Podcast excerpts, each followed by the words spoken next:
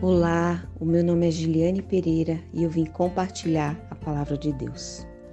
Você está grávida e terá um filho, e porá nele o nome de Ismael, pois o Senhor Deus ouviu o seu grito de aflição.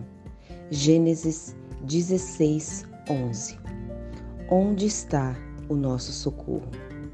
Eu creio que vivemos dias difíceis onde a vaidade e a violência reinam onde o ter manda no ser, onde a paciência e a tolerância são tão alardadas, mas nada praticadas.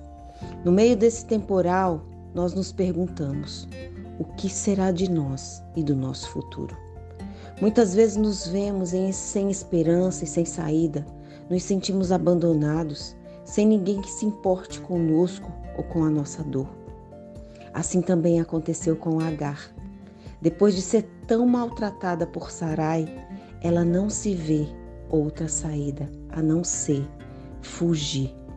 Mas no caminho do seu desespero, ela tem um encontro especial. O anjo do Senhor a encontra e lhe diz que o Deus ouviu o seu grito de aflição e a socorre trazendo uma palavra de orientação e lhe mostrando que estava no controle da situação. Ela podia confiar nele como é bom saber que Deus é todo-poderoso e que Ele se importa com os nossos gritos de aflições.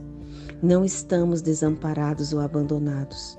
Deus, que é Pai, Ele cuida de nós. Nossa dor nunca passa despercebida.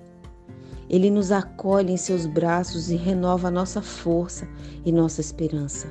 Ele nos ergue e nos sustenta. Jesus prometeu que se o recebermos, com o nosso Senhor e Salvador, Ele estará todos os dias de nossa vida conosco. Nós não precisamos mais ficar sozinhos.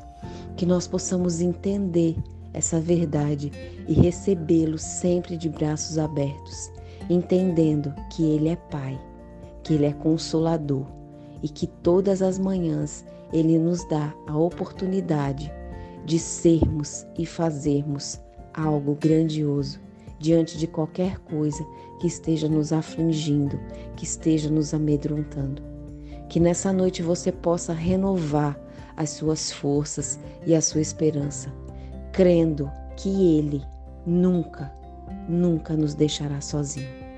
Que você possa crer nessa palavra. Tome posse disso.